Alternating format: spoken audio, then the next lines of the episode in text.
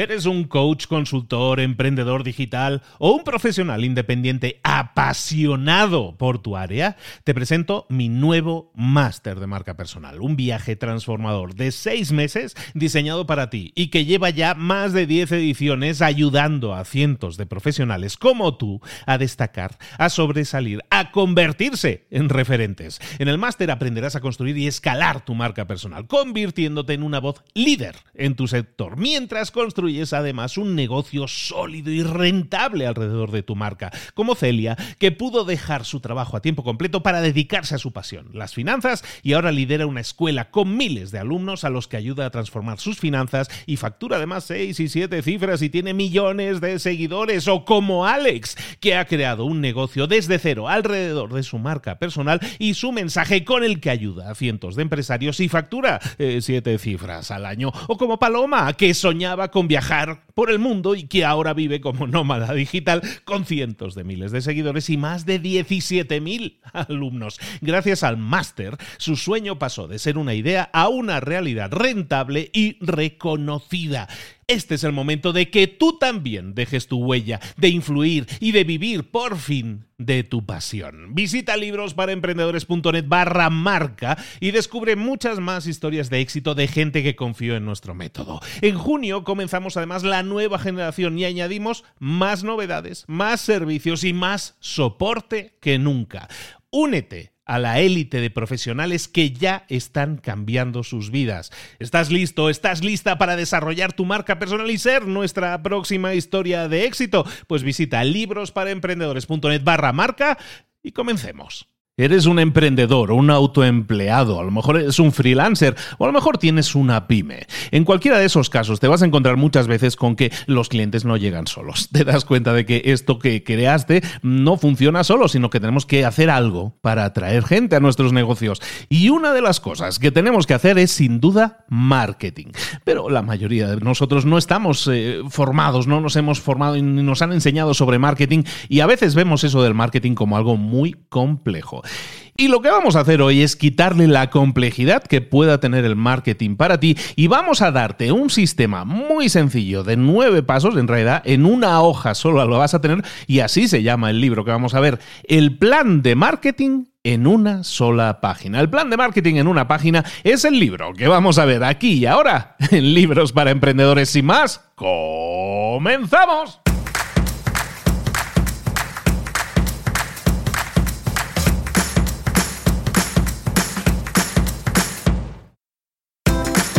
Bienvenidos al podcast Libros para Emprendedores. Para alcanzar el éxito en cualquier negocio que quieras emprender, debes formarte, debes estudiar, aprender para emprender. Y para ello, no hay nada mejor que un libro.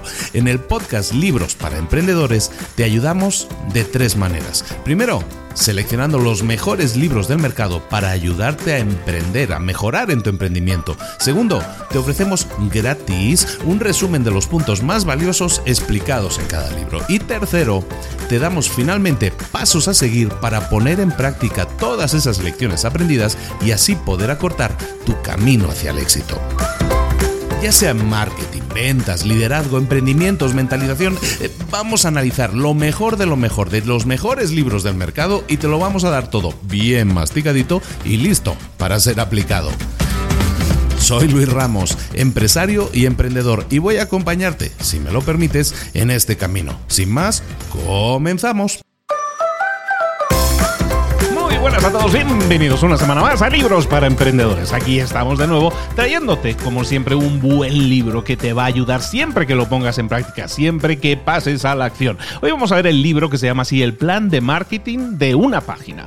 Escrito en el año 2019, es un libro súper reciente, escrito o publicado en el 2019 por un señor australiano, él, que se llama Alan Deeb. Alan Deeb, bueno, en general los australianos es, es un país a descubrir a muchos niveles, pero sobre todo en el tema de emprendimiento emprendimiento y en tema de, desarrollo para pymes y medianas empresas, de verdad que es algo interesante lo que se está cultivando en el entorno empresarial y emprendedor en Australia.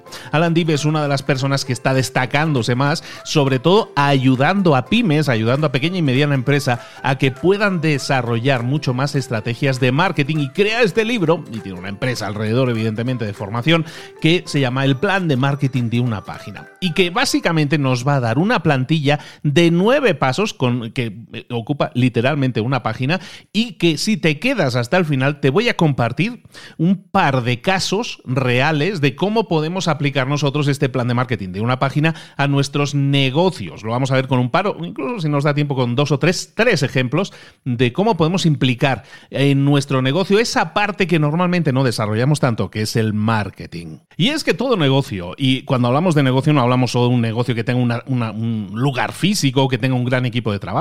Un negocio puede ser si tú eres un freelancer, una, una persona que trabaja de forma independiente, un profesional independiente, eso también es un negocio. Pero todo negocio tiene que generar, ojo a la obviedad, tiene que generar dinero, estamos de acuerdo, porque si no, no es un negocio, es un hobby. Entonces tenemos que preocuparnos de que nuestros negocios ganen dinero.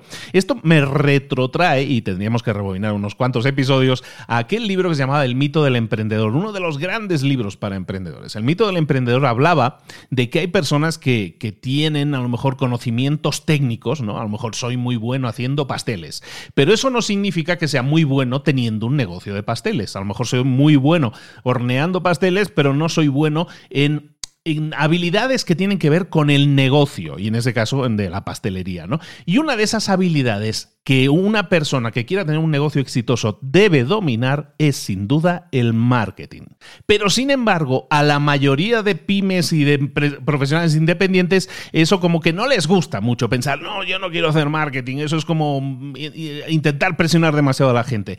No se trata de eso, lo que nosotros buscamos es atraer a clientes. Claro, mucha gente dice, no, pero es que yo tengo un producto más tan bueno que se vende por sí mismo, que, que no necesito yo hacer el marketing, la gente ya va a venir a mí. Eso es un gran error, porque el marketing como estrategia te sirve para canalizar a muchísima más gente a tu negocio y eso es algo que tienes que trabajar sí o sí. Pero claro, como decíamos, el marketing muchas personas dicen, es que es muy complicado, eso es muy difícil de hacer. Bueno, entonces lo que hemos creado aquí en este libro, yo no he creado, lo que ha creado el autor Alan Deep en este libro, es una plantilla, una plantilla que en una página genera un plan de marketing completo para tu negocio. Y es, un, y es una plantilla muy sencilla, es una plantilla de nueve cajas. Nueve cajas. Son, en realidad son tres líneas, míralo así. Y si tienes una hoja en blanco y lo quieres ir haciendo mientras lo hacemos, mientras lo estamos explicando, es muy sencillo. Básicamente vas a hacer una primera, una primera línea de tres cajas, la primera línea de tres cajas, la primera fila es la fila del antes, la segunda fila es la fila del durante y la tercera fila es la fila del después. Y en cada una de ellas hay tres cajas, ¿no? La caja 1, 2 y 3, la caja 1, 2 y 3 del segundo, la caja 1, 2 y 3 del tercero. ¿De acuerdo? Esa es la plantilla, así de sencilla. Y ese va a ser tu plan de marketing en una, en una sola página, pero claro, para eso tenemos que saber qué tenemos que poner en cada una de esas cajas y eso es lo que vamos a estar viendo en, esta, en este resumen muy rápido, muy ágil, porque sí me quiero ir a los detalles, a los ejemplos que podemos poner al final, que son ejemplos también sacados de la página de, de este señor, de Alan Deep, que es, la empresa se llama SuccessWise y que se dedica básicamente a dar formación sobre esto. Bueno, como te decíamos, entonces nosotros tenemos esa plantilla que tiene tres filas con tres cajas en cada fila. Esas son las tres fases del marketing. Como hicimos antes, decíamos, la primera fila es el antes, luego el durante y luego el después.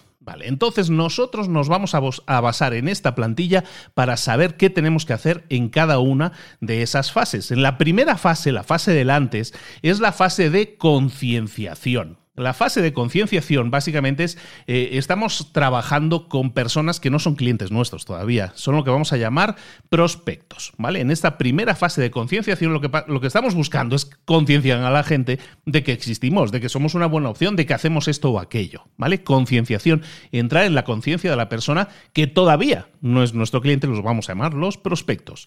La segunda fase, el durante, es la fase de la familiaridad. Esa persona ya nos ha conocido, a lo mejor todavía no es cliente, pero lo que estamos haciendo en esta fase es tratar ya no con prospectos, sino lo vamos a llamar, lo llaman en inglés leads, lo vamos a traducir como interesados. ¿Vale? Personas que han pasado de ser prospectos a ser prospectos que están demostrando un cierto interés por lo que nos hacemos. Entonces estamos en esa fase 2, que es el durante.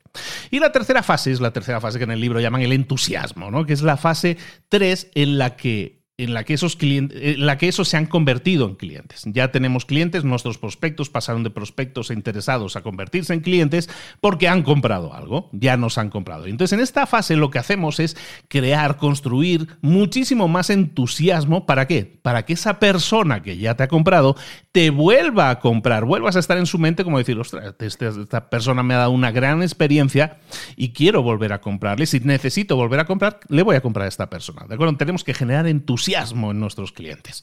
Entonces vamos a, trabajar cada una de esas tres fases. Recordemos, en cada fase también hay tres subfases, ¿no? La fase del antes, que vamos a hacer ahora, la de la concienciación, hay tres cajitas. Vamos a ver lo que ponemos en estas tres cajitas. En la fase 1, por lo tanto, vamos a crear conciencia de quién somos. En esta primera fase lo que hacemos es decirle a la gente que nunca ha escuchado de nuestro negocio, los prospectos, les vamos a, a, descubrir quiénes somos. Les vamos a presentar a lo mejor incluso alguna oferta para que se conviertan en interesados, es decir, para que pasen a la siguiente fase. Siempre, eh, y esto ya te lo pongo yo, no está directamente dicho así en el libro, pero siempre nosotros con una persona que entra en nuestro mundo, con una persona que nos empieza a conocer, siempre tenemos que pensar cuál es el siguiente paso, cuál es el siguiente paso. Pues en este caso, que estamos creando concienciación en esta, en esta fase del antes, en esta fase de la concienciación, lo que vamos a hacer son tres pasos, que son las tres cajas que estábamos diciendo.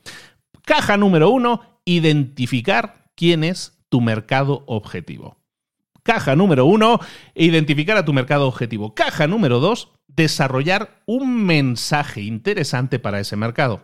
Y en la caja número tres es enviar ese mensaje, hacer llegar ese mensaje a ese grupo de personas mediante marketing directo. ¿De acuerdo? Entonces, estas son la, en la, recordemos, primera fase, fase del antes, fase de creación de concienciación.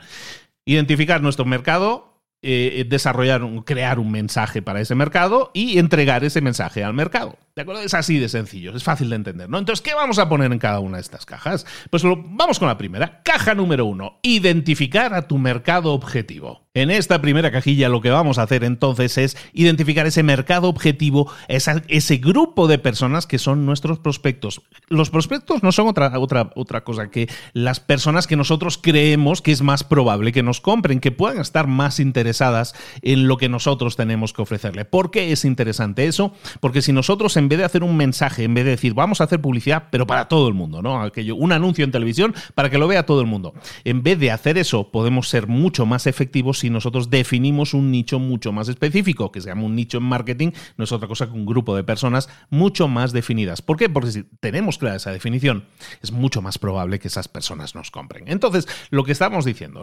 muchos negocios, muchas pymes cometen un gran error.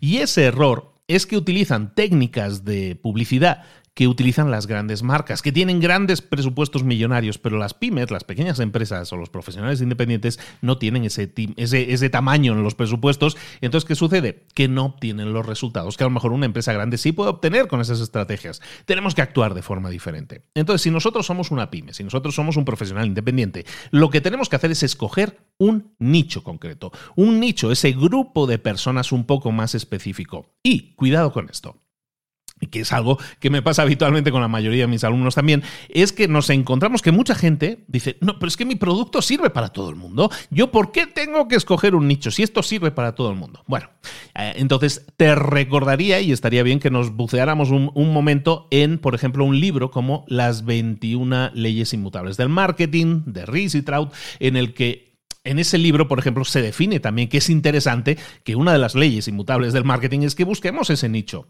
Porque ese nicho, eh, si nosotros reinamos en ese nicho, si nosotros nos hacemos fuertes en ese grupo de personas y tenemos éxito en ese nicho, entonces ese nicho se expande y nos permite también ir a conquistar nuevos nichos. Eso es una ley del marketing. Por lo tanto, no es que yo te lo diga o que te lo diga este libro, es que es así, o está más que comprobado con miles, con millones de empresas en el pasado que lo han conseguido. Por ejemplo, un ejemplo, la empresa Marlboro, la de, la de cigarrillos, que es muy conocida sus campañas de publicidad que utilizaban hace unas décadas, del, típico cowboy que estaba ahí, en estaba ahí en la llanura, ¿no? Con el caballito y tal, y estaba fumándose el cigarrillo.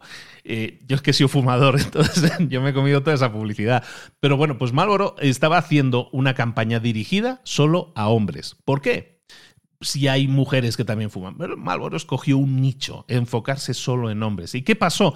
Que el aumento de ventas que tuvo esa marca fue exponencial pero no solo en hombres, también en mujeres. De nuevo, quedémonos con esa idea. El seleccionar un nicho, el, identificar un grupo de personas y no decirle voy a venderle a todo el mundo, es una buena idea. Quédate con eso en la cabeza siempre. Y escoger un nicho no significa que no le vayas a vender al resto de personas. Significa que va a ser mucho más fácil concentrar tus esfuerzos y tu mensaje en ese grupo de personas. ¿Vale?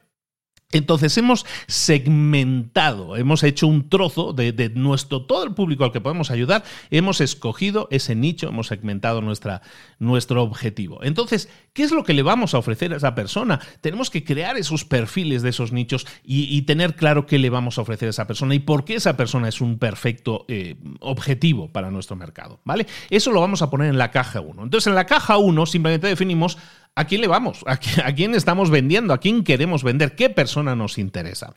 Y luego, si te quedas hasta el final, en los ejemplos del final te voy a poner un ejemplo, por ejemplo, con una inmobiliaria, que la inmobiliaria en esta caja en concreto, en realidad tiene dos tiene dos mercados objetivos, uno que son los que venden la casa y otros los que compran la casa, porque la inmobiliaria se convierte en un intermediario en esa operación entre dos partes diferentes, entre dos mercados diferentes. Vamos a ver un ejemplo muy interesante de eso.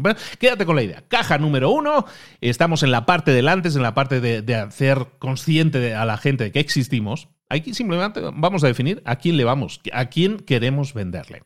En la caja número 2, entonces lo que vamos a hacer es crear un mensaje que, oye, que sea conquistador. Y ese mensaje conquistador básicamente lo que busca es empujar de alguna manera, acompañar a la gente a que dé un siguiente paso. Y estos mensajes son mensajes publicitarios. ¿Cómo vamos a desarrollar estos mensajes de publicidad para nuestra gente, para nuestro público objetivo? Pues siempre pensando que este mensaje tiene que empujar o invitar a la gente a que actúe, a que pase a la acción, a que pase al siguiente paso. Entonces, para eso tenemos que tener muy claro quién somos y qué hacemos y para quién, ¿no? En este caso el para quién lo estábamos viendo en la caja anterior, pero ¿qué hacemos para esas personas? Entonces siempre una, una, forma de hacerlo es describir el problema. Lo que vamos a hacer es lo que se llama la propuesta única de venta o USP en inglés, Unique Selling Proposition. Básicamente se trata de describir el problema, describir la solución y si tienes pruebas o testimonios, perfecto, los incluimos, ¿vale? Entonces, básicamente vamos a tener que definir para quién es lo que nosotros hacemos, quién lo necesita, eh, a lo mejor el producto o servicio que ofrecemos eh, y que a lo mejor lo que nos diferencia de otras empresas. Ese tipo de cosas tiene que ver entonces con la propuesta única de venta, es decir, qué nos hace diferentes, qué nos hace únicos, cuál es ese factor diferencial que tenemos. ¿De acuerdo? Entonces, cuando tenemos claro eso, lo ponemos en la segunda caja. Esto va en la segunda caja, ese es nuestro mensaje. Y te digo, con los ejemplos lo vamos a ver clarísimo y vamos ahora a, a concentrarlos al final para que llegues hasta el final y puedas escuchar todos esos ejemplos. Ahora bien, ese es el mensaje, ¿no? Es como el lema publicitario que nos va a identificar y que nos hace diferentes al resto, nos identifica. Ahora bien, llegamos a la caja número 3. En la caja número 3, en esta fase de, que nos están conociendo, eh, es escoger el medio adecuado. ¿Cómo nosotros vamos a enviar este mensaje que estamos ahora creando en la caja número 2 y cómo lo vamos a hacer llegar a la caja número 1, que era nuestro público objetivo? ¿Cómo lo hacemos? Mediante el medio adecuado. Y aquí lo que vamos a hacer es escoger de todos los canales de comunicación que tenemos aquellos que estén más alineados, eh, primero, con nuestro presupuesto. Segundo, con la audiencia porque nosotros estamos haciendo llegar este mensaje a alguien. ¿Dónde está esa audiencia? Está en Instagram, está en su casa, no ve redes sociales, ve la tele, escucha radio, escucha podcast. ¿Qué es lo que hace esa persona? Bueno, nosotros tenemos que intentar conocerla un poco más para saber entonces, bueno, pues voy a canalizar en estos medios una serie de mensajes, que son los mensajes que estábamos viendo en la caja número 2. Para escoger un canal siempre vamos a tener en cuenta, por lo tanto, dónde pasa el tiempo nuestra audiencia. Tenemos que explorar, conocer un poco más a nuestra audiencia y entonces generar mensajes. ¿Qué va a pasar en esos canales de comunicación? Porque nosotros vamos a ver, vamos a ir probando. Nadie tiene la respuesta de qué es lo que funciona mejor o no funciona mejor, pero las respuestas las obtienes cuando pruebas cosas. Entonces, si yo ya tengo claro a quién, caja 1, a quién quiero ayudar. Caja 2, tengo claro el mensaje. Y en la caja 3 escojo el medio adecuado para llegar, hacer llegar este mensaje a ese grupo de gente, yo puedo ver qué mensajes funcionan mejor. A lo mejor yo decido, pues voy a meterme por Instagram y voy a meterme a hacer un podcast, porque creo que ahí como que mi público lo escucha. Bueno, pues voy a hacerlo. Y vas a empezar a probar, a crear contenido a enviar mensajes en esos canales de comunicación y darte cuenta que habrá unos que funcionan mejor y otros que funcionan peor. Oye, pues mira, yo pensaba que el vídeo me funcionaría mejor y no, me funciona mejor el audio. Bueno, todo eso se trata de probar, pero para eso tenemos que tomar la elección de escoger en qué canales lo vamos a hacer. Hay canales de comunicación que son mucho más económicos, por ejemplo el email, que es gratuito básicamente, pero para el cual tú necesitas tener el email de esa persona. Lo mismo un número de teléfono para enviarle WhatsApp a las personas y todo eso. Todo eso necesitamos de herramientas para enviar los mensajes, pero también necesitamos de un consentimiento previo de la persona para enviarle esos mensajes. Esto nos lleva ya a la segunda fase. La fase número dos es la fase del durante, la fase en la que estamos construyendo la familiaridad. Construimos familiaridad con las personas. Esa, esa segunda fase, recordemos que la gente con la que estamos tratando no son clientes todavía, todavía no nos han comprado. Lo que estaremos creando en esta fase es familiaridad con nosotros y para eso tenemos que estar enviándole mensajes de alguna manera correctamente. Y mensajes no me refiero a mensajes de teléfono directamente, sino hacerle llegar nuestros mensajes, nuestra información, para que esa persona se convenza de que nosotros somos la mejor opción. Entonces vamos a crear familiaridad. Y hay tres pasos, tres cajas, ¿no? Si, lo has ido haciendo en, en el papel, teníamos las tres primeras cajas arriba delante ahora estamos en el durante, construcción de familiaridad. Hay tres cajas también. Esas cajas serán la primera, la captura de interesados en una base de datos. La segunda caja va a ser la de cultivar en este caso cultivar es enriquecer, ¿no? Darle sentido y darle información, cultivar a estos interesados, ¿no? Aumentar su interés. Y la tercera caja va a ser convertirlos en clientes.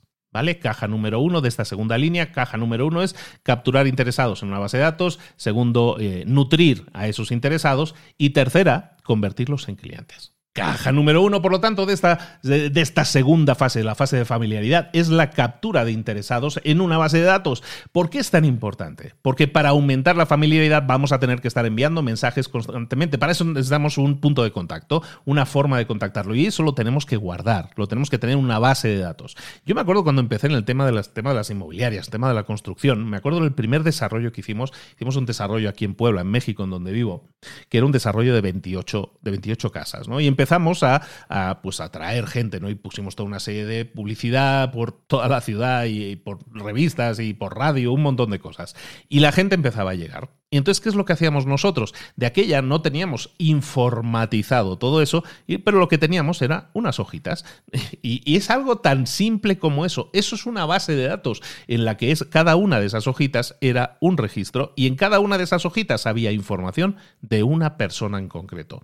Eso es algo que tú tienes que hacer en cualquier negocio cuando llegan interesados, que a lo mejor no compran, que a lo mejor llegan solo a pedir información de las casas que estás vendiendo en aquel caso, pues yo tengo que recopilar esa información ¿Para qué? Para hacerle llegar a esa persona nuevos toques, nuevas informaciones que le ayuden a tomar una decisión de compra. Porque en el caso de una casa, por ejemplo, no es que la gente llegue con el dinero en el bolsillo directamente, viene a ver la casa, se lo estudia, se lo analiza, hay todo un proceso. Entonces, evidentemente, no quieres perder el contacto con esa persona. ¿Vale? Entonces, si en aquel caso, estaba hablándote del año 2005, más o menos, es decir, 2005-2006, eh, pues si hace 15 años nosotros lo estábamos haciendo de esa manera, a lo mejor ahora lo haríamos de una forma un poco más sofisticada, pero si no, igualmente es válido. Igualmente es válido tener las hojitas de papel, pero de nuevo, luego vamos a tener que tener un sistema de darle seguimiento. En definitiva, capturar información de prospectos es capturar información de contacto de esas personas y meterla en una base de datos. ¿Por qué? Hay mucha gente que va a llegar a tu negocio pidiendo información o, viendo o curioseando, pero a lo mejor no compra. De hecho, está, está, estudiado que normalmente de 100 personas que lleguen demostrando interés o viendo o curioseando, que lleguen a tu página o lleguen a tu negocio, de cada 100 personas, solo el 3% van a comprar en ese momento. Solo el 3% van a comprar de inmediato. ¿Eso qué significa? Que hay un 97% de personas que no van a comprar en ese momento. ¿Eso significa que las tenemos que desechar? ¿Que esas no nos importan? No, nos importan todas. Porque el 3% que nos compra, evidentemente le vamos a hacer la venta, vamos a cerrar la venta en ese momento, pero se ha demostrado que de esas 100 personas que llegaron también, un 40%, hasta un 40% pueden llegar a comprar en el futuro. ¿Qué debe suceder?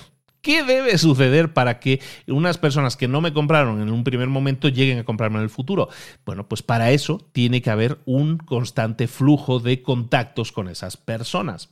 Si recuerdas, hace no muchos resúmenes de libros, también vimos un libro que se llamaba Las nuevas ventas simplificadas. Y las nuevas ventas simplificadas que escribió Weinberg eh, hablaba también de eso, ¿no? De generar interesados y luego esa lista de, interesados, ver cómo les podíamos eh, dar más información. Y a lo mejor esa lista de interesados la, la, confeccionábamos a través de LinkedIn, por ejemplo, a través de la búsqueda de, gente que es alguien en nuestra industria y vamos a identificar en ese listado a las personas que es más probable que se conviertan en nuestros eh, posibles prospectos o incluso clientes. Y vamos a iniciar relaciones con cada uno de ellos. Entonces, igual que se veía en aquel libro, nosotros tenemos que identificar a las personas y meterlas en una base de datos, tenerlas tener claro que esas personas se llaman de tal o cual manera que su punto de contacto es a través de un correo electrónico o a través de un WhatsApp en, determinado número de teléfono y entonces...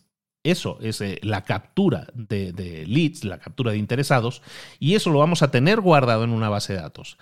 Esto hoy en día hay softwares, hay herramientas eh, online y offline que nos ayudan con esto, que nos ayudan como base de datos, como por ejemplo todo lo que se llaman los CRM. Un CRM son las siglas en inglés de gestor de la relación con clientes, Customer Relationship Management. Bueno, pues el CRM, un sistema de CRM no es otra cosa que una base de datos de clientes, pero en las cuales tú puedes identificar si con esta persona la has llamado, la has contactado previamente o no, qué te ha contestado o no, si ya ha pasado a ser prospecto, si ya te ha comprado en el pasado, todo eso lo puedes nutrir, esa información la puedes meter en un CRM. ¿De acuerdo? Si no tienes dinero para el CRM, bueno, hay CRMs gratuitos.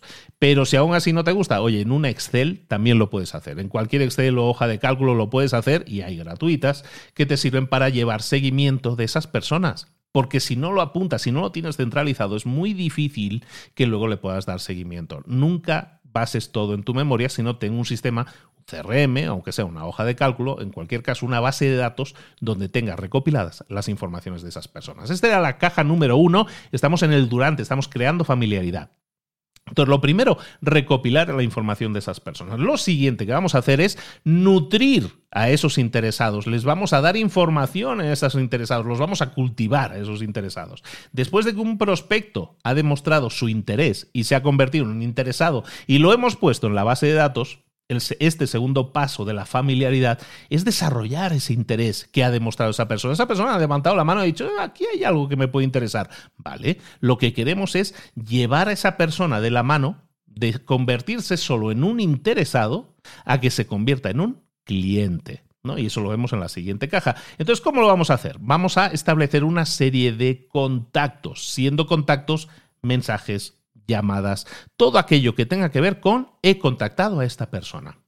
¿Por qué? Porque en cada uno de esos contactos lo que vamos a buscar es entregarle un mayor valor a esa persona. Imagínate que sea un email, imagínate que sea una newsletter, imagina que sea un, eh, un seminario, un seminario en vivo, imagina que sea una auditoría que le hagas gratis a esa persona.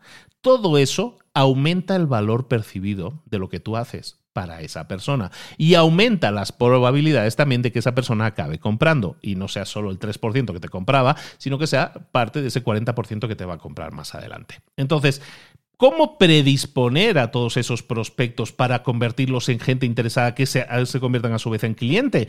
Vamos a darles seguimiento, ¿vale? Y para eso vas a tener que definir un proceso. Y ese proceso es diferente para cada persona, pero es un proceso de varios pasos y tienes que ponerte en mente, dicen en varios libros que para que una venta se concrete tienes que contactar, tienes que tocar a un, a un prospecto al menos en siete ocasiones. En este libro te insisten en que tu sistema tiene que estar preparado para al menos llevarlo a 10 contactos. Es decir, que tú tengas la posibilidad de contactar 10 veces a una persona y que para contactarla tengas, entre comillas, una excusa para hacerlo, ¿no? Oye, te contacto porque te estoy enviando este valor adicional. Te contacto porque te puedo dar una consultoría gratuita. Te contacto por no sé qué. Al final tiene que haber un razonamiento detrás de eso. Entonces, ¿qué vamos a hacer en esta segunda caja? Estábamos en la línea central, en ¿eh? la segunda caja que era nutrir a nuestros eh, interesados. Pues lo que vamos a hacer es crear un proceso de pasos para que yo me pueda garantizar con excusas, si lo quieres ver así, para contactar a esa persona al menos 10 veces. ¿Por qué? Porque lo que estamos buscando es pasar a esa persona a dónde? A la base de datos de los clientes. Es decir, que nos compren algo. Todo este proceso es un proceso de creación de confianza. Tienes que hacer que la gente confíe en nosotros. ¿Y cómo lo va a hacer? A través del valor que tú les entregas. Cuanto más valor les entregues y menos presionados se sientan, van a valorar mucho mayor, de forma mucho más grande, todo lo que tú estás haciendo por ellos. Y eso, al no sentirse presionados, al no sentirse... Eh, no sé, incluso enfadados porque esta persona no para de llamarme y yo no quiero que me llame más. Entonces, de esa forma cultivamos, nutrimos esa relación. Eso nos lleva a la tercera caja. En la tercera caja lo que hacemos es convertir a esos interesados en clientes. Recordemos, para los que se hayan perdido, tenemos nueve cajas. ¿eh? Tres, tres, cajas arriba, tres cajas en medio, tres cajas abajo y todo eso en una sola página nos cabe. En esta tercera caja, de la segunda línea, lo que vamos a hacer es todas las acciones, vamos a describir las acciones necesarias para convertirlos en clientes. Aquí es donde vamos a definir qué vamos a hacer para que estas personas se conviertan en clientes. Estamos en una fase de familiaridad, pero tenemos que acabar con un siguiente paso. Y ese siguiente paso, en este caso, es lo que se llama, en, en términos de marketing, la conversión. Es decir, convertirlos en clientes. Convertir a personas que eran prospectos, que no nos conocían, los hemos convertido en interesados, que nos conocían y, les hemos nutrido, y de ahí los vamos a convertir en clientes. Para eso entendamos una cosa, lo que nosotros hacemos no es intentar presionar o engañar a las personas, se supone que tenemos un gran servicio, ¿verdad? Y entonces tú lo que quieres es que ese servicio le llegue a la mayor cantidad de personas posibles. Pues entonces lo que tenemos que hacer es generar confianza, una relación de confianza con esas personas que nos siguen. Y de esa manera vamos a nunca estar posicionados ni como adversarios, ni como vendedores que están presionando, ni gente que está utilizando eh, alta presión para cierre de ventas Básicamente, lo que vamos a hacer, si recuerdas un libro que también hemos visto que se llama Vender es humano, de Daniel Pink, lo que nosotros hacemos es eh, convertirnos en una visión positiva, en una cuestión casi inevitable. Es decir, si alguien quiere comprarnos, tenemos que ser nosotros la opción que aparezca en su mente siempre automáticamente. ¿Vale? De esa manera vamos a dejar de ser vistos como vendedores negativos. Incluso vamos a dejar de ser vistos como vendedores. ¿Cómo lo conseguimos eso? Recuerda, lo que nosotros hacemos es construir valor y construir confianza. De esa forma, cuando lo hacemos, la conversión se convierte en algo que vamos a realizar sin, esfuerzo. La gente va a llegar convencida para comprarnos. ¿Cómo lo vamos a hacer? Vamos a intentar siempre ser reconocidos como educadores, como consejeros, como gente que le está resolviendo el problema a esa persona. Cuando nosotros nutrimos a nuestros prospectos, como hemos visto en la caja anterior, les vamos a ofrecer algo, pero les vamos a ofrecer algo de forma gratuita, de forma generosa, de forma que les sume, que les eduque sobre el problema que tienen. Y a lo mejor desarrollando aquellos 10 puntos de contacto que vamos a desarrollar para posicionarnos más como un experto, como un consejero que estamos diciendo, entonces vamos a seguir dándole información que le pueda a esa persona servir para identificar bien sus problemas, para recibir consejos por nuestra parte y también incluso para resolver esos problemas o esos indicios de problema que tienen. Sobre todo al darse cuenta a alguien de que tiene un problema y de que seas tú la persona que se lo ha señalado, que le está ayudando a verlo, esa persona inmediatamente genera confianza hacia ti. ¿Vale? Entonces, el, un gran consejo, este consejo número uno es sé un educador, sé un consejero, sé un alguien que resuelve problemas.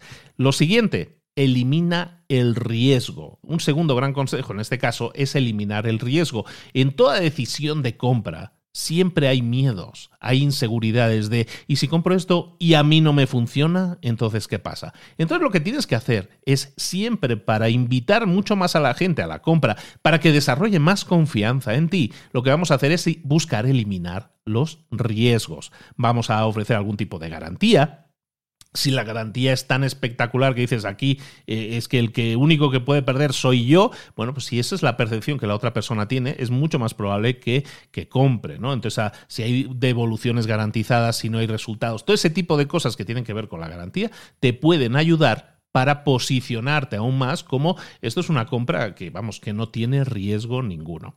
Y luego, otro gran consejo, tercer y último consejo en esta caja que estamos haciendo desde convertirlos en clientes es que cobres precios premium, que cobres precios altos, porque la mayoría de negocios ponen sus precios basados en los precios que tiene la competencia. Y a lo mejor eso está bien para iniciar, pero si tú calculas tus costos y añades tu ganancia, lo que tú buscas ganar, te vas a dar cuenta que muchas veces no estamos cobrando lo que deberíamos, sino que estamos cobrando por debajo de lo que deberíamos, estamos apretándonos nosotros el cinturón. Eso hace que nuestro producto no deje de ser como una mercadería más. Y entonces cuando nosotros estamos por debajo de lo que deberíamos comprar, de lo que deberíamos cobrar, o estamos cobrando de menos, ¿qué es lo que sucede? Estamos entrando en una liga en la que otras empresas hacen lo mismo y están compitiendo pero por precio. Están compitiendo por precio. ¿Y qué pasa cuando la gente compite por precio?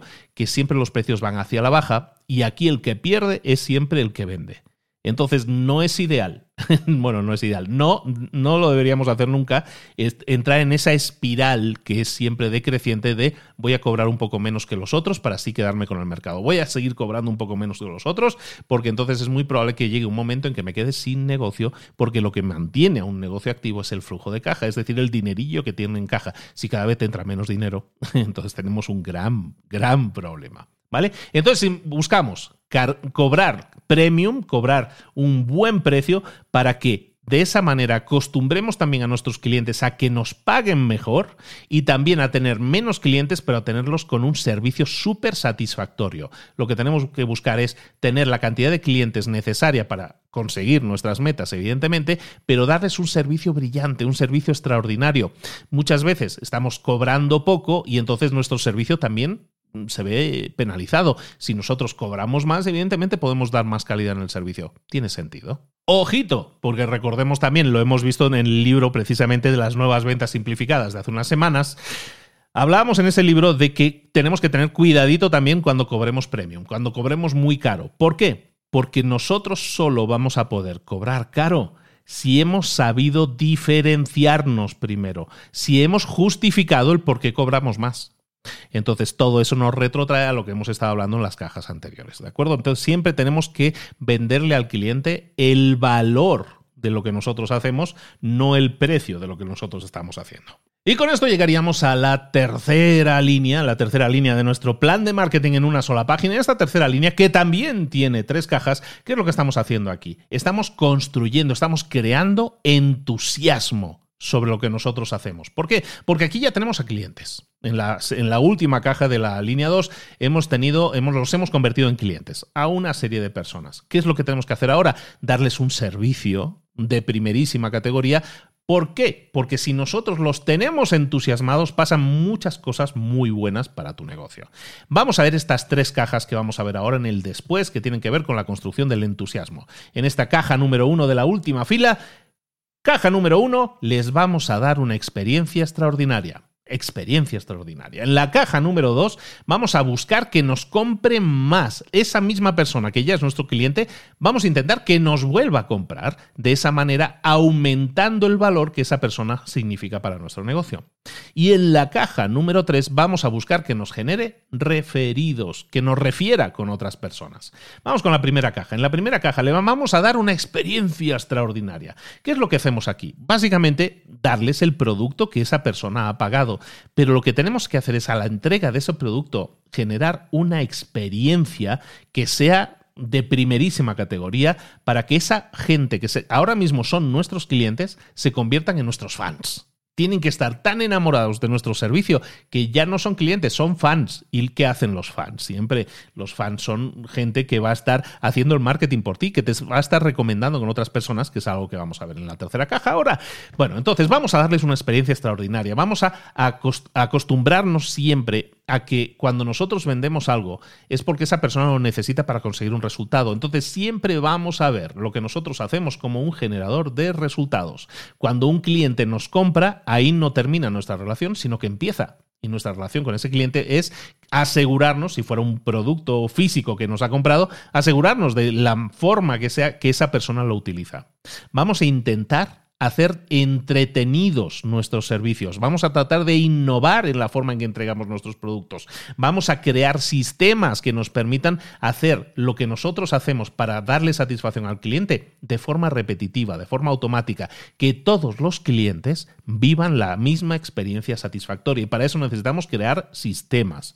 Y luego, si es necesario eh, para la experiencia también incorporar tecnología, es decir, no solo, no solo sistematizar, sino incluso automatizar procesos mediante tecnología, vamos a ver cómo la tecnología nos puede ayudar también en eso, ¿de acuerdo? Entonces vamos a buscar siempre que nuestra tecnología, nuestros sistemas, el entretenimiento que generamos y la búsqueda de resultados sean base a la hora de entregar nuestro servicio. Y todo eso lo vamos a describir, cómo va a ser la entrega de nuestro servicio, lo vamos a describir en esta primera página, en esta primera caja perdona, de la última fila.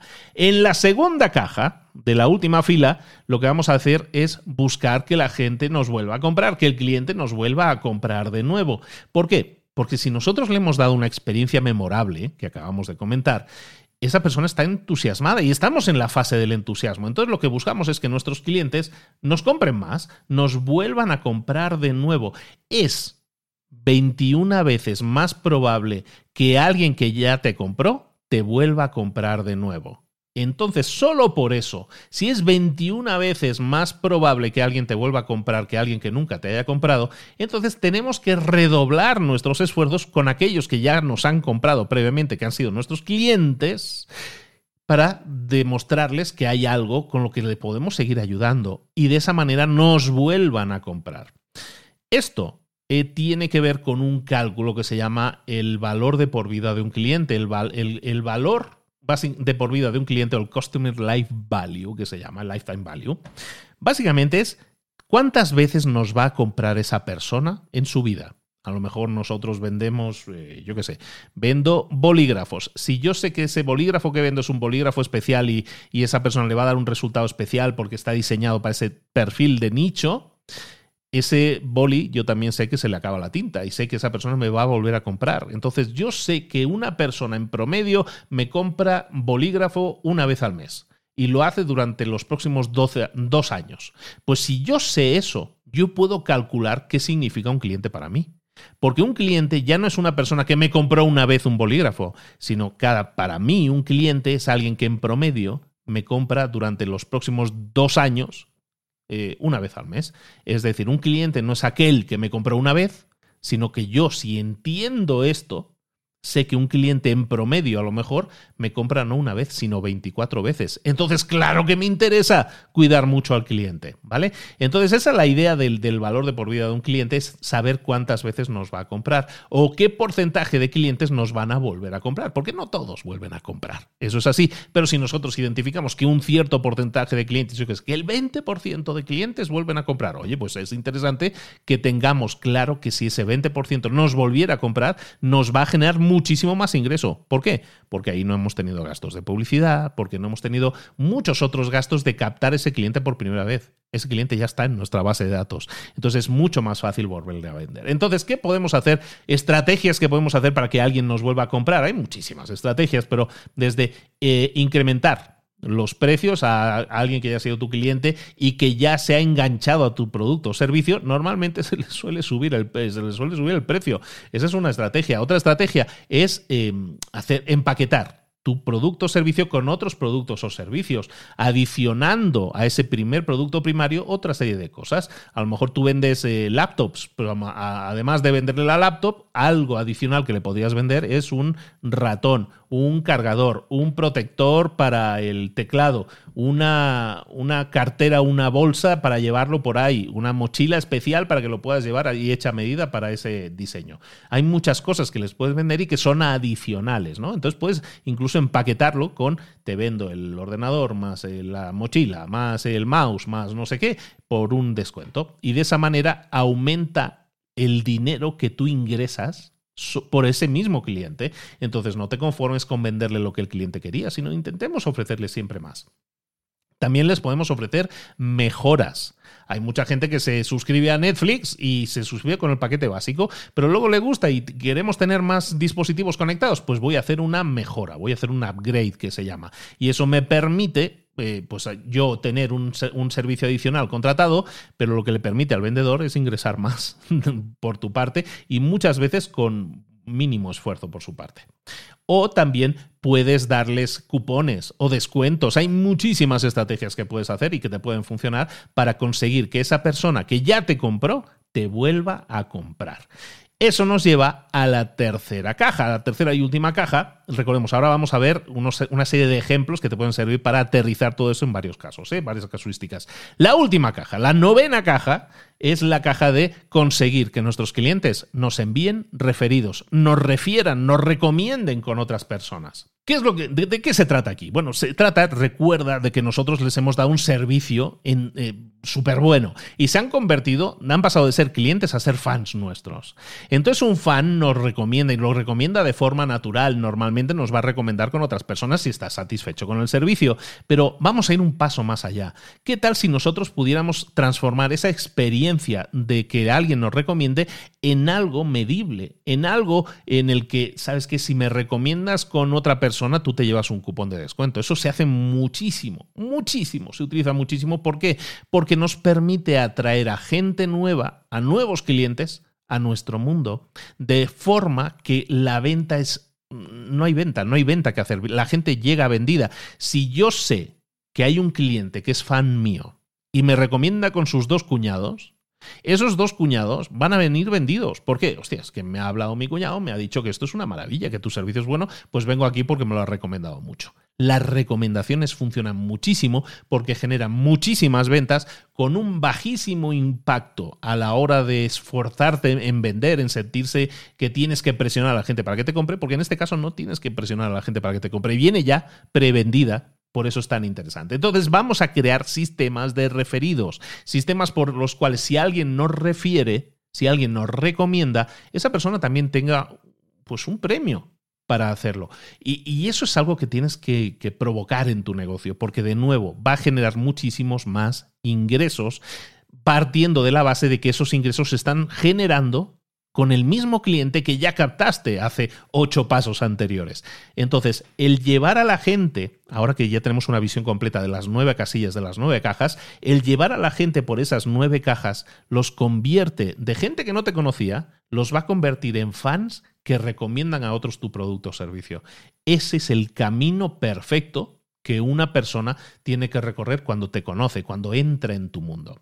Ahora vamos a terminar con tres ejemplitos que yo creo que te pueden servir muy mucho para entender y para ver cómo lo podemos aplicar. Vamos a ver un ejemplo con, y son ejemplos sacados de la página de successwise.com, de la página del autor Alan Deep. Mira, un ejemplo, que es el ejemplo con que es muy típico de profesionales independientes, en este caso con dentistas. Aquí vamos a ver un ejemplo con dentistas. Vamos a, ver sus nueve cajas y lo vamos a ver desde el punto de vista de un dentista. Entonces, caja número uno, ¿cuál es mi mercado objetivo? Pues a lo mejor el mercado objetivo de esa persona es, personas de una serie de ingresos medios o altos que están eh, buscando gastarse o, tienen necesidad de productos o servicios que a lo mejor están entre los 3.000 y 10.000 dólares en los próximos eh, dos años. Ese, objetivo, ese mercado objetivo debe poder permitirse el, el pagar estos servicios y como son tan elevados en precio, está claro que son personas que nos van a pedir también un plan de pagos esas personas a lo mejor tienen los dientes rotos o tienen eh, dientes eh, solapados o tienen agujeros o les falta un diente. Hay diversas casuísticas que yo tengo, en las cuales yo tengo que darles servicio. Y esas personas son personas que son adultas, que trabajan en, en algún tipo de puesto para el cual deben tener una sonrisa puesta, digamos, una sonrisa perfecta siempre porque trabajan de cara al público y todo eso, entonces a lo mejor son recepcionistas o se dedican a temas de turismo y una buena sonrisa, una sonrisa que se vea sana, limpia, perfecta, ayuda muchísimo incluso a esas personas para que vendan más. Y que ahora mismo esas personas se encuentran avergonzadas de su sonrisa, de la sonrisa que tienen. Quieren sentirse más confiadas, con más seguridad. Quieren poder sonreír sin tener que taparse la boca o, sonreír con la boca cerrada. Ese es mi mercado objetivo si yo a lo mejor soy un dentista con este tipo de perfil de cliente. Caja número uno es todo lo que acabamos de ver. Nos vamos a la caja número dos. Aquí vamos a crear mensajes que estén diseñados para ese mercado objetivo. Y mensajes, podríamos poner, por ejemplo, creamos eh, sonrisas hermosas. Deja de esconder tu sonrisa y sonríe con total confianza. Te, generamos resultados. Sonrisas hermosas. O a lo mejor Invisalign. Nadie va a saber o nadie se va a dar cuenta de que llevas un corrector dental. O tratamientos ortodóncicos que se ajustan tanto a tu estilo de vida como a tus necesidades. Entonces, como ves, podemos confeccionar varios mensajes. Eso iría en la caja número 2. En la caja número 3 son los medios, los canales que yo voy a utilizar para presentar mis ofertas, para presentar mis mensajes a mi, a mi, mercado. Entonces, en esta caja número 3, pues vamos a definir, por ejemplo, nuestra página web, una cadena de envío de correos electrónicos, eh, contenido educacional que vamos a meter en nuestro blog o en nuestro canal de YouTube, eh, a lo mejor un podcast sobre dentista, sobre tema de, dentista. A lo mejor vamos a invertir también en publicidad con Google AdWords y de esa manera vamos a crear anuncios que van a aparecer en los resultados de Google porque es donde normalmente la gente busca a los dentistas. A lo mejor vamos a hacer campañas de Facebook Ads orientadas a un grupo concreto, a lo mejor a personas que son recepcionistas o que trabajan en temas de turismo. A lo mejor vamos a tener que también una campaña de marketing directo eh, vía, vía correo físico. ¿no? Vía, vía un, pues algún tipo de, papel que nosotros vayamos a entregar en las casas y que vayamos a, papalear toda una serie de barrios. A lo mejor a, través de Instagram. A través de Instagram va a ser otro de nuestros canales porque vamos a poner en Instagram fotos del antes y el después de una sonrisa y cómo la sonrisa ha mejorado gracias a nuestros servicios. A lo mejor esos volantes que decíamos, a lo mejor anuncios en un canal de que pueda ser un periódico local para que esa ese grupo de personas que están en la zona local y que a lo mejor no ven tanto Internet, también tengan acceso a nuestros productos o servicios. En definitiva, voy a hacer una estrategia multicanal. Y aquí la listo, aquí pongo todo el listado de todo lo que voy a crear y también identificar dónde voy a estar creando esos contenidos. Eso, todo eso va en la línea del antes. Del, tenemos prospectos los que queremos eh, llamar su atención, queremos que sean conscientes de que existimos. Llegamos a la segunda línea. En esta segunda línea, la del durante, eh, teníamos la primera caja. La caja número 4, en realidad, es la caja de nuestro sistema de captura de, eh, prospectos, de interesados. Y eso va a ser una base de datos. Nosotros vamos a utilizar un CRM que se llama Sugar CRM porque es gratuito y lo instalamos en nuestro servidor. Perfecto. Vamos a utilizar ese CRM. Y para las campañas de publicidad, vamos a utilizar una herramienta como Active Campaign que me permite enviar de forma automática mails a las personas que llegan a nuestra página. Ah, también le voy a tener a una persona que se va a encargar de enviar mensajes privados a todas las personas que comenten en nuestras redes sociales. Y les vamos a enviar un mensaje privado para enviarles algún tipo de propuesta de su interés. Y también para animar a que la gente se dé de alta en nuestra base de datos, vamos a crear un test por el cual la gente va a saber cuál es el tratamiento ortodóntico que le iría mejor según sus eh, problemas dentales que pueda tener ahora mismo. Ese test va a estar en nuestra página y ese test, para que la gente lo sepa y obtenga unos resultados, un análisis gratuito, así directamente desde la página, vamos a pedirle el correo electrónico porque se le van a enviar los resultados por correo electrónico. Y de esa manera vamos a tener una forma de contactarles. Todo esto va a estar en la caja 4, que era la caja del sistema de captura de la información. En la caja número 5 es ¿Cómo le vamos a dar información a esa persona que ya está en nuestra base de datos? ¿Cómo los vamos a nutrir a nuestros interesados? Pues vamos a crear una serie de vídeos de ayuda que en el que se explican planes de tratamiento, tipos de tratamiento. Vamos a tener una newsletter eh, semanal que le vamos a enviar a todas las personas que estén en nuestra base de datos, enseñando eh, fotos del antes y después, eh, compartiendo actualizaciones, cambios que se hayan hecho, nueva información, todo eso lo vamos a enviar a nuestra newsletter. Y a lo mejor también vamos a tener un blog y un canal de YouTube en el cual vamos a estar publicando vídeos educacionales con información de desde, yo qué sé, cómo lavarse mejor los dientes, cuáles son las cosas que debemos comer, las cosas que debemos evitar comer, el tratamiento específico para una determinada serie de cosas y todo eso lo vamos a hacer en nuestro blog y en nuestro canal de YouTube. Y todo eso es nuestra forma de nutrir a personas que ya están en nuestro mundo. Y luego, eso nos lleva a la caja número 6, la estrategia de conversión tenemos que convertir a esas personas que nos siguen en ventas. ¿Cómo lo podemos hacer? Por ejemplo, en esta caja 6 podemos poner una consultoría gratuita. Hacemos una consultoría en vivo gratuita para las personas que ya nos siguen y que puede venir a nuestro consultorio y gratis yo le puedo hacer un análisis de sus dientes, de sus dientes, de su boca y ver realmente lo que necesita puedo enviarle algún tipo de oferta directamente al correo electrónico, además de ponerle testimonios de casos de éxito de personas que hayan conseguido los resultados. También voy a pensar en un plan de pagos que le voy a presentar a las personas que ahora mismo me están siguiendo, un plan de pagos que dependiendo de tus finanzas personales, a lo mejor necesitas ayudita para que no pagarlo todo de golpe, sino difuminar los pagos en varios meses.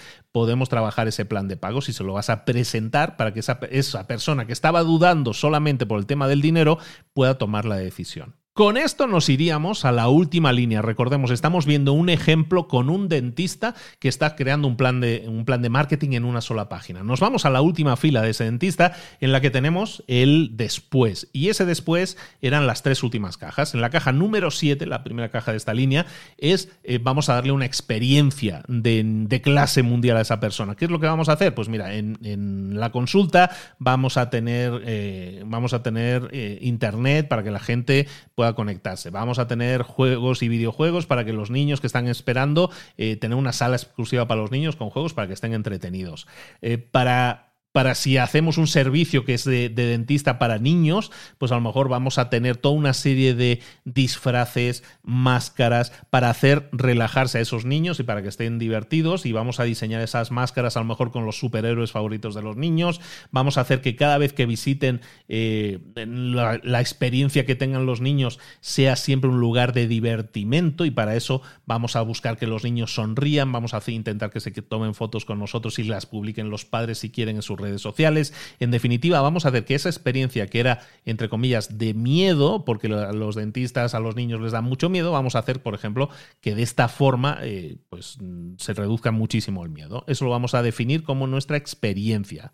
Caja número 7. En la caja número 8, ¿qué es lo que vamos a hacer? Aumentar el valor de por vida de nuestros clientes, es decir, cómo conseguir que ese cliente nos compre más. ¿no? Pues a lo mejor le vamos a dar eh, algún premio cuando esa persona se le ha quitado los, eh, eh, los correctores dentales, les vamos a enviar postales a los pacientes cuando se conviertan en padres. Vamos a enviarle a los pacientes también eh, felicitaciones por el cumpleaños con algún tipo de descuento para que esa persona venga a hacerse una limpieza dental celebrando que su cumpleaños tenga una risa súper bonita, una sonrisa muy bonita y aparte le vamos a dar un gran descuento porque es su cumpleaños o cualquier tipo de cosa que pueda animar a la gente a decirle, hoy, es verdad, qué buena experiencia tuve con ese dentista y ahora que vuelve a enviarme un mensaje, pues mira, es cierto que necesito una limpieza, pues sabes que voy a llevármela.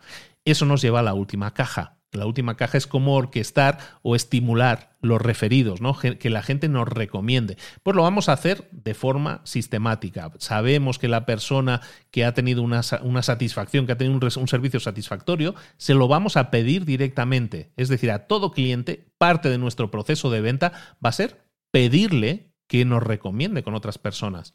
Y esto es algo, recordamos muchas veces, lo hemos comentado ya, igual, igual que cuando tú vas a McDonald's y la persona que te está atendiendo en el McDonald's, tú has ido a comprar la hamburguesa, pero te dice, quiere por no sé cuánto más, quiere la, la, la Coca-Cola grande o el refresco grande y las patatas grandes.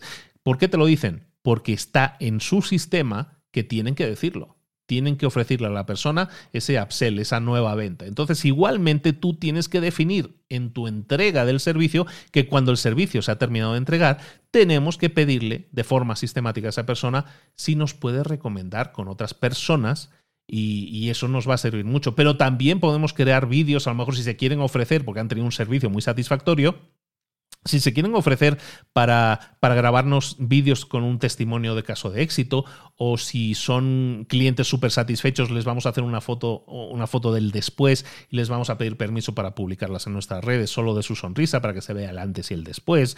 A lo mejor me puedo, me puedo buscar algún tipo de asociación con empresas de finanzas que me permitan más opciones de pagos de más flexibles, o también puedo buscar asociarme con otros dentistas que no ofrezcan servicios de ortodoncia como los que yo hago y a lo mejor si me envían a clientes darles una pues una comisión. Todo esto son formas de estimular, de obtener referidos, de obtener clientes que vengan a través de una recomendación de un tercero. ¿De acuerdo? Entonces eso, por ejemplo, es un ejemplo para un dentista, ¿de acuerdo? Son nueve cajitas y en un momento, aquí en diez minutos hablando básicamente, hemos diseñado un plan de marketing. Otro plan de marketing que podemos saber, lo vamos a hacer con dos porque sí está siendo un poco largo y no quiero aburrirte. Uno que yo creo que, que es muy interesante, que es el que comentábamos al principio de la inmobiliaria. Nosotros tenemos una inmobiliaria y esta inmobiliaria vamos a diseñar un plan de marketing de una página con estas nueve cajas. Esta inmobiliaria tiene dos perfiles de clientes. Unos que son los que están vendiendo su casa y otros los que quieren comprar una casa. Entonces yo tengo que en este caso identificarlos porque yo soy el intermediario en la operación entre esas dos personas. Entonces en este caso yo tengo dos perfiles de clientes. Entonces tengo que crear algo un poco más sofisticado en mi plan de marketing de una página. Vamos a ver cuál sería el plan de marketing para una inmobiliaria en este ejemplo que también nos propone el autor en su página web. Vamos a la caja número uno que es nuestro mercado objetivo. Entonces el mercado objetivo lo tenemos que son dos mercados objetivos.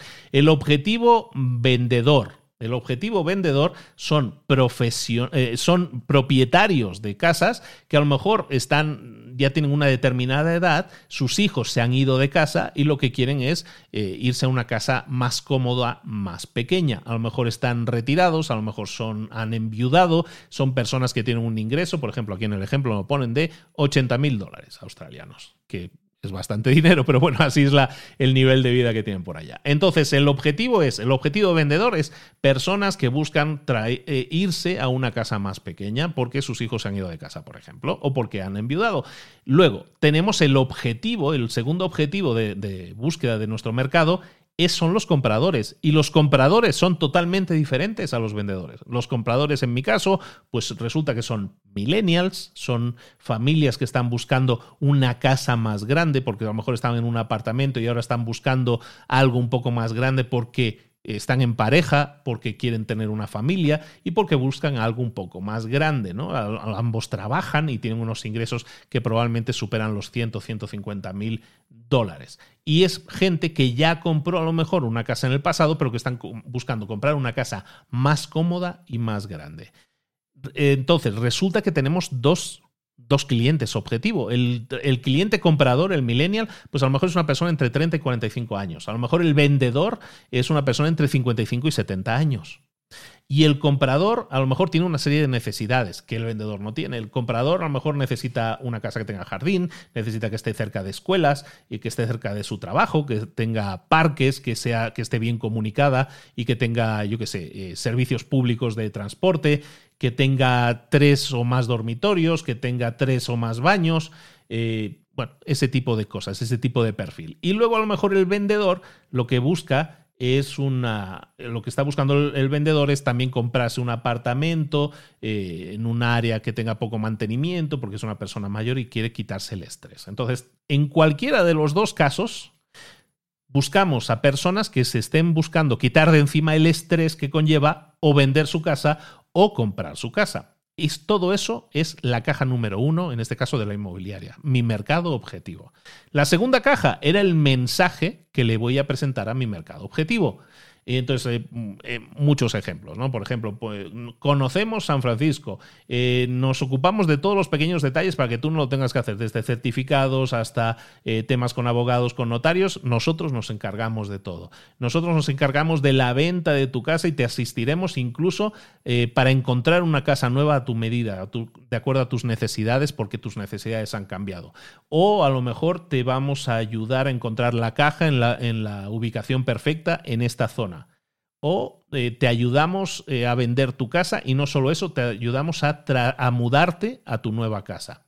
Todo esto son mensajes que nosotros podemos crear para ponerlos en las redes sociales a lo mejor o en nuestros mensajes publicitarios y eso nos lleva a la tercera caja. En la tercera caja vamos a establecer cuáles son los canales de comunicación que vamos a utilizar, qué medios de comunicación vamos a utilizar. Pues a lo mejor vamos a utilizar campañas de Facebook orientadas a personas que están esperando hijo, por ejemplo. Vamos a anunciarnos en periódicos locales, vamos a anunciarnos eh, mediante anuncios impresos que vamos a publicar en periódicos locales. Vamos a aparecer en listados de páginas web de venta de, propiedades. Vamos a tener una newsletter, un correo electrónico en el que cada día o cada semana al menos vamos a enviar un correo con las nuevas casas, las nuevas oportunidades que han llegado a nuestra base de datos. Vamos a tener también una campaña de Google AdWords para eh, aparecer en los resultados de búsqueda de Google.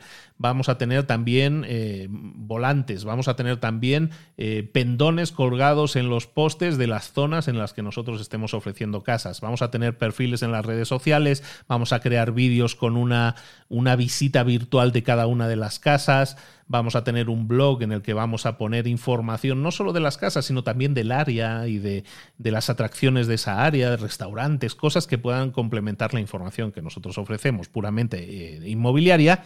Y lo que decíamos, ¿no? A lo mejor tenemos toda una serie de volantes, vamos a buscar una estrategia de distribuir todos esos volantes en las pastelerías, en las panaderías, en las cafeterías, en todas esas áreas en las que hay mucha gente que a lo mejor está buscando casa y seguramente va a estar visitando cada uno de esos locales.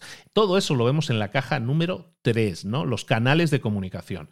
En la caja número 4, ya pasando a la segunda línea, si yo fuera una inmobiliaria, por ejemplo, ¿qué es lo que estaría buscando? Un sistema para capturar a los prospectos, capturar la información de los prospectos. En este caso de la inmobiliaria podría ser, por ejemplo, eh, nuestras redes sociales mediante mensajes directos, ¿no? Y guardarme la información de esa persona. A lo mejor una, un formulario de contacto en nuestra propia página web y ese formulario de contacto que aparezca para cada una de las propiedades en nuestra página web. Pero también puedo crear lo que se llama un lead magnet, una, una información de valor que la gente se descargue de mi página a través de dejarnos su correo electrónico. Por ejemplo, un análisis en profundidad de los precios de las casas en la ciudad. Mm, bueno, toda una serie de información que pudiera ser complementaria para toda persona que quisiera comprarse una casa. ¿Vale? Y además, pues también lo que decíamos, ¿no? Toda esta información la vamos a guardar en nuestro propio CRM, que va a ser de determinada marca y va a ser este. En la caja número 5, lo que vamos a hacer es esa base de datos que tenemos de gente que hemos ido recopilando y que vamos atrayendo a nuestra base de datos, le tenemos que dar información. Le vamos a enseñar, y recordemos, hay personas que están buscando vender su casa y hay personas que están buscando comprarla. Entonces yo voy a tener que crear contenidos para cada uno de esos tipos. Y a lo mejor para una persona que está vendiendo su casa le interesa mucho contenidos que tengan que ver con eh, cómo renovar, transformar o preparar su casa para que se venda por un precio mayor. Eh, artículos para la gente que quiere comprar casa, a lo mejor le interesan mucho más artículos o vídeos sobre el área, sobre área y el, crecimiento que está teniendo área, cosas que tienes que tener en cuenta a la hora de comprar una casa, todo eso, ¿no? Eh, también vamos a tener una base de datos de, propiedades, que vamos a enviar un correo electrónico semanal con las propiedades que acaban de incorporarse a nuestra base de datos. Eh, vamos a, a tener todo tipo de información complementaria que tenga que ver con las áreas, con las formas de transporte, con trucos a la hora de vender las casas o, trucos a la hora de mejorar la presencia de nuestras casas para que se venda mejor. En la caja número 6 lo que vamos a hacer es tener una herramienta de conversión. ¿Cómo vamos a convertir a esas personas en nuestros clientes? Pues vamos a tener que definir un sistema de contactos, de múltiples contactos para esa persona con llamadas directas por teléfono, con evaluación de la propiedad directamente en el caso de los vendedores, con las necesidades que tiene esa persona de, y hay que debatirlas en cuanto al ingreso que quieren, todo eso, ¿no? Llamadas de seguimiento frecuentes en el tema de la inmobiliaria tienen que ser prácticamente cada dos días. Eh, visitas o tours personales a las casas que se vayan a hacer y luego tener, sobre todo, importante hoy en día, un fotógrafo profesional que no solo haga esas eh, fotos súper chulas de la casa, sino a lo mejor incluso vídeos que demuestren que esa casa es una chulada. ¿no? Entonces todo eso va a ser parte del proceso de conversión. Eso nos lleva a las tres últimas cajas. Las tres últimas cajas son ya la persona se ha convertido en nuestro cliente. Queremos darle una, experiencia súper memorable.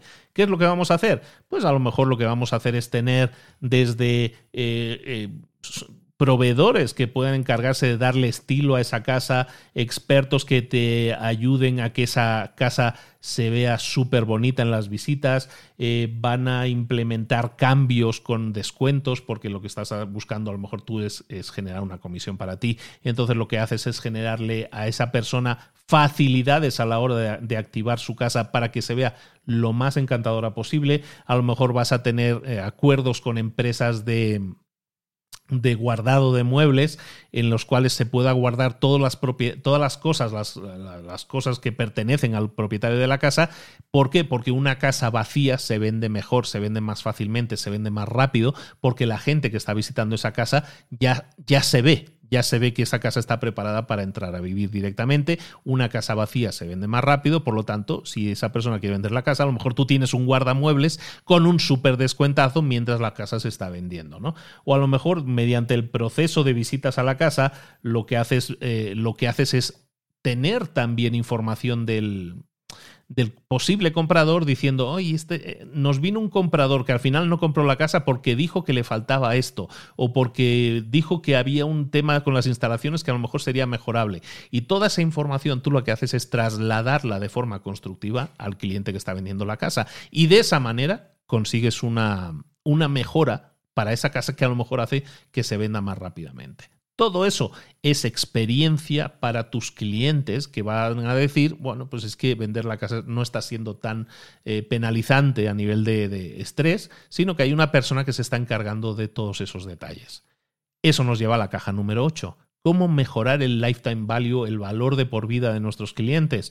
Pues a lo mejor en este caso eh, recordándoles eh, que ha sido un placer trabajar para ellos, ¿no?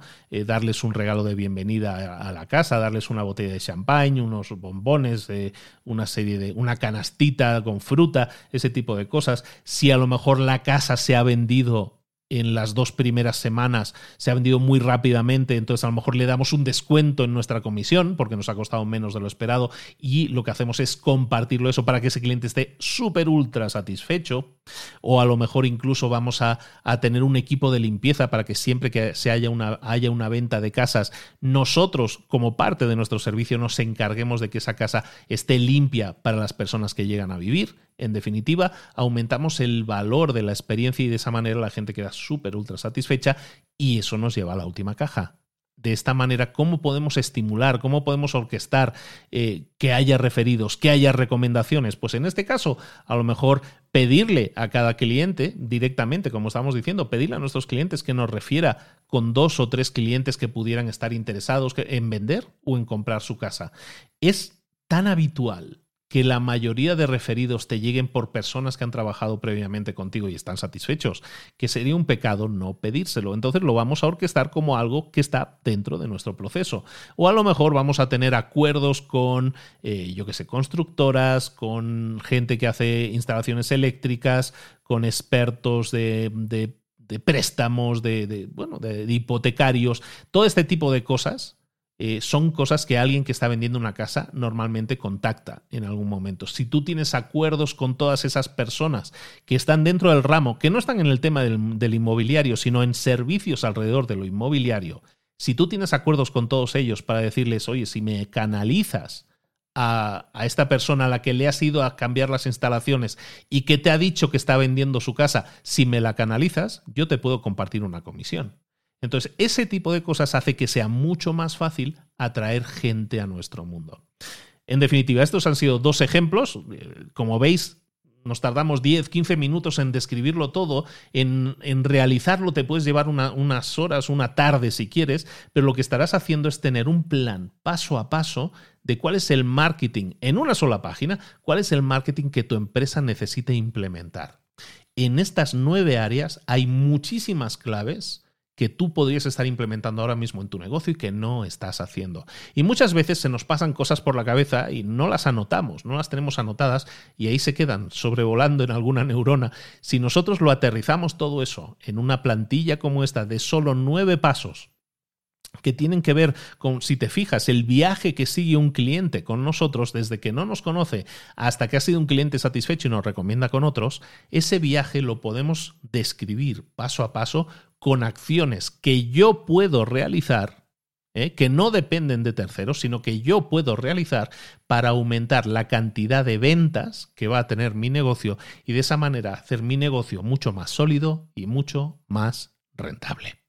Hasta aquí hemos llegado chicos, espero que os haya gustado mucho este resumen de El plan de marketing de una página, libro publicado hace muy poquito, hace un par de añitos, en el año 2019 por el señor Alan Deep, es un libro que también está en español, este libro en concreto, os pongo los enlaces aquí eh, para que lo podáis descargar, lo podáis ver, lo podáis consumir, porque realmente Vale mucho la pena un buen libro escrito de forma ágil y que nos da cosas muy prácticas. Sabéis que yo soy una persona amante de pasar a la acción, de ejecutar cosas, de hacer muchas cosas y hacerlas rápidamente. En este caso, este es uno de esos libros que es lleno del paso a paso, ¿no? que me encanta mucho. Es lleno de pasos a paso que tú puedes hacer para, en este caso, si tú tienes una pyme, si tú eres un freelancer, si tú eres un profesional independiente y estás dejando a la buena de Dios que, la gente, que los clientes lleguen a ti, eh, estás probablemente, como dicen los americanos, estás dejando dinero encima de la mesa. Para que eso no ocurra, vamos a entender que no solo somos técnicos en lo nuestro y somos muy buenos en lo nuestro, sino que también tenemos que tener habilidades dentro de lo que es negocio. Y el marketing es sin duda una habilidad que hoy cualquier persona que tenga un negocio tiene que tener no es que no quiera tener o en mi caso yo no lo voy a hacer, no. Es que en cualquier caso, hoy en día es indispensable dominar estrategias de marketing que puedan ampliar los resultados de tu negocio. O lo haces o otra persona lo va a hacer y probablemente te coma el almuerzo. Que eso no suceda. Muchísimas gracias. Recuerda, tienes el enlace aquí al libro en librosparaemprendedores.net. Tienes eh, resúmenes de decenas, decenas, más de 100 libros. Estamos a punto de llegar al episodio 200 de resúmenes de libros y vamos a hacer cositas nuevas. En ese sentido, para celebrarlo, estate muy atento a ello. Y muchísimas gracias. Como siempre, si me puedes dejar una reseña en, nuestra página web. Si puedes dejar una, si me has escuchado por ejemplo por Spotify y puedes ir a, ahora mismo a ese botón de compartir y compartir en tus stories que has estado escuchando este resumen y que te ha hecho clic y que te ha dicho cosas que no estabas haciendo y que te ha animado a pasar a la acción, te lo agradecería. ¿Por qué? Porque de esa, de esa forma estoy yo haciendo mi caja número 9, que es pedirte referidos. De forma indirecta te estoy diciendo que lo compartas con tu audiencia para que esas personas también se puedan beneficiar de resúmenes para pasar a la acción, para obtener resultados. Si tú recomiendas este podcast, vas a quedar muy bien siempre. Eso sí, me han dicho que la gente es que me lo recomendó mi cuñado. Y la verdad, qué gran recomendación. Bueno, pues eso te lo agradecería mucho si también lo hicieras, lo compartes en tus redes sociales y yo escogeré siempre, voy escogiendo cada semana algunas personas. Tengo la buena suerte que nos referencia mucha gente. Vamos escogiendo algunas personas para ponerlo también en nuestras redes sociales para retuitearlo. Quien mucho se despide es que no se quiere ir. yo ya me despido. Un abrazo muy grande de Luis Ramos. Nos vemos la próxima semana en Libros para Emprendedores. Un saludo. Hasta luego.